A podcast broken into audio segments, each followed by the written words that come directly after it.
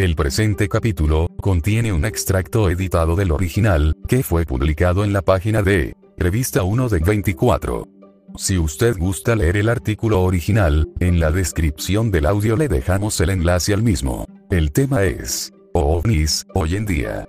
Comenzamos. El fenómeno ovni existe realmente. Se calcula que cada 5 segundos, alguien en algún lugar de la Tierra, está viendo uno. Este fenómeno se ha venido reportando según los estudiosos del tema, desde hace siglos, a través de gráficos y textos, que supuestamente, describen el avistamiento de objetos voladores no identificados, este hecho quedó plasmado en dibujos, pinturas rupestres y pinturas más modernas, pero solo hasta mediados del siglo XX adquiere un gran auge la relación entre arte, escritura y ovnis. De lo anterior se puede decir que la era moderna del fenómeno OVNI empieza el 24 de junio de 1947, fecha en que se inaugura el avistamiento de los modernos platillos voladores, dando lugar a reportes de avistamientos que suman millones alrededor del mundo. La tendencia desde ese momento es la de reconocer objetos de forma circular o de plato.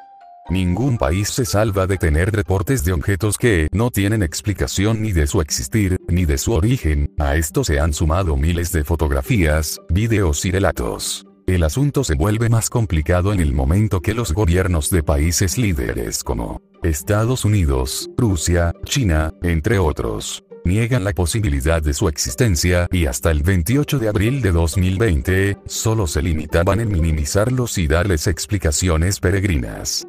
En esta fecha, el Pentágono en Estados Unidos, desclasificó videos de ovnis video grabados entre 2004 y 2015.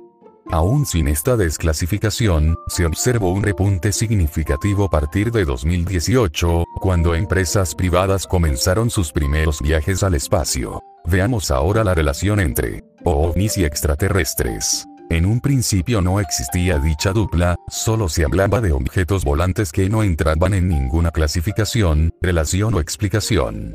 El caso Roswell de Nuevo México, 5 de julio de 1947, sugirió que se trataba de naves tripuladas por seres parecidos al ser humano provenientes más allá de la Luna o incluso del planeta Marte. En 1952, con el caso de George Adamski, quien aseguró haber contactado con seres del planeta Venus, empezaron a darse casos, no antes de personas que dicen haber contactado a dichos tripulantes de los ovnis, lo que llevó a sugerir que la humanidad, desde hace miles de años ha estado vigilada y visitada por seres que dicen venir de Nibiru, Marte, Uno, las Pléyades, la estrella Vega, etc.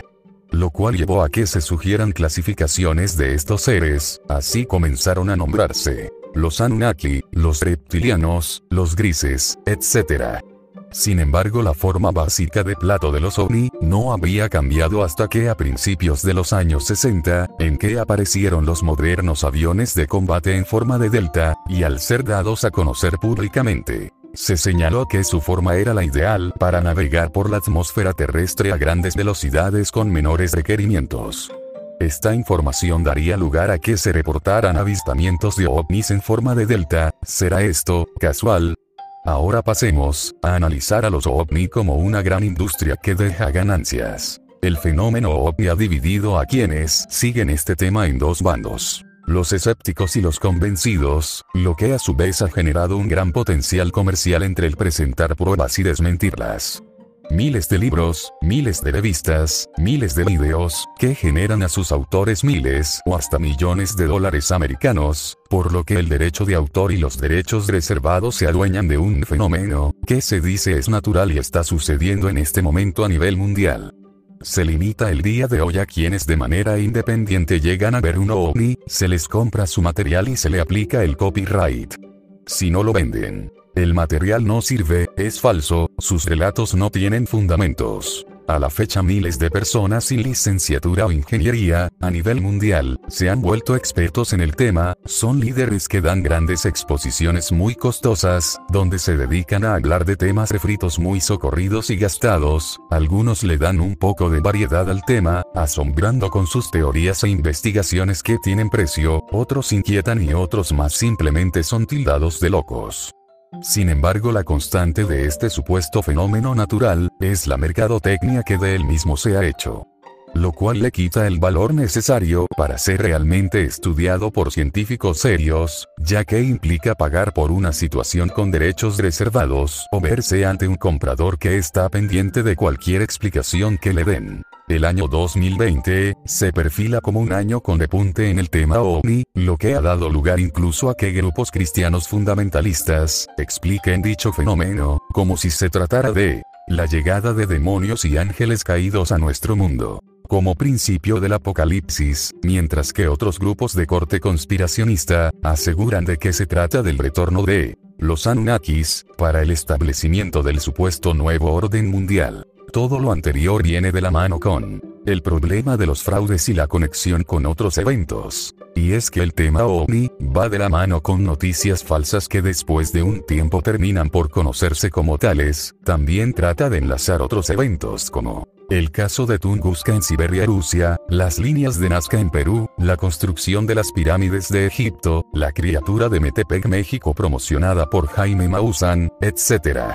Y es que los casos Roswell, Adamski, los círculos en los campos de cultivos muy de moda en los años 70 y de los que se descubriera parte de ser un fraude en 1991, junto con las autopsias de alienígenas en mayo de 1997, así como los casos de el charlatán Stan Gromanek entre el año 2000 y 2002, el caso ATA de Chile en 2003, los falsos vídeos de ovnis en Haití el 9 de agosto de 2007, entre otros han dado mucho de qué hablar y se han relegado como historias fraudulentas que algunos sostienen que contienen parte de verdad en el trasfondo. ¿Usted qué opina? Esperamos sus comentarios al correo 1 de 24 revista arroba gmail.com. Por su atención gracias y hasta la próxima.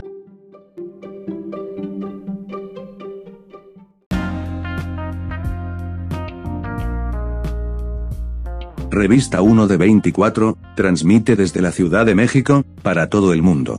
Síguenos en Anchor, Spotify, Breaker, Radio Public y otros. Nuestro correo 1 de 24 revista arroba gmail.com. No te vayas, escucha nuestro siguiente programa.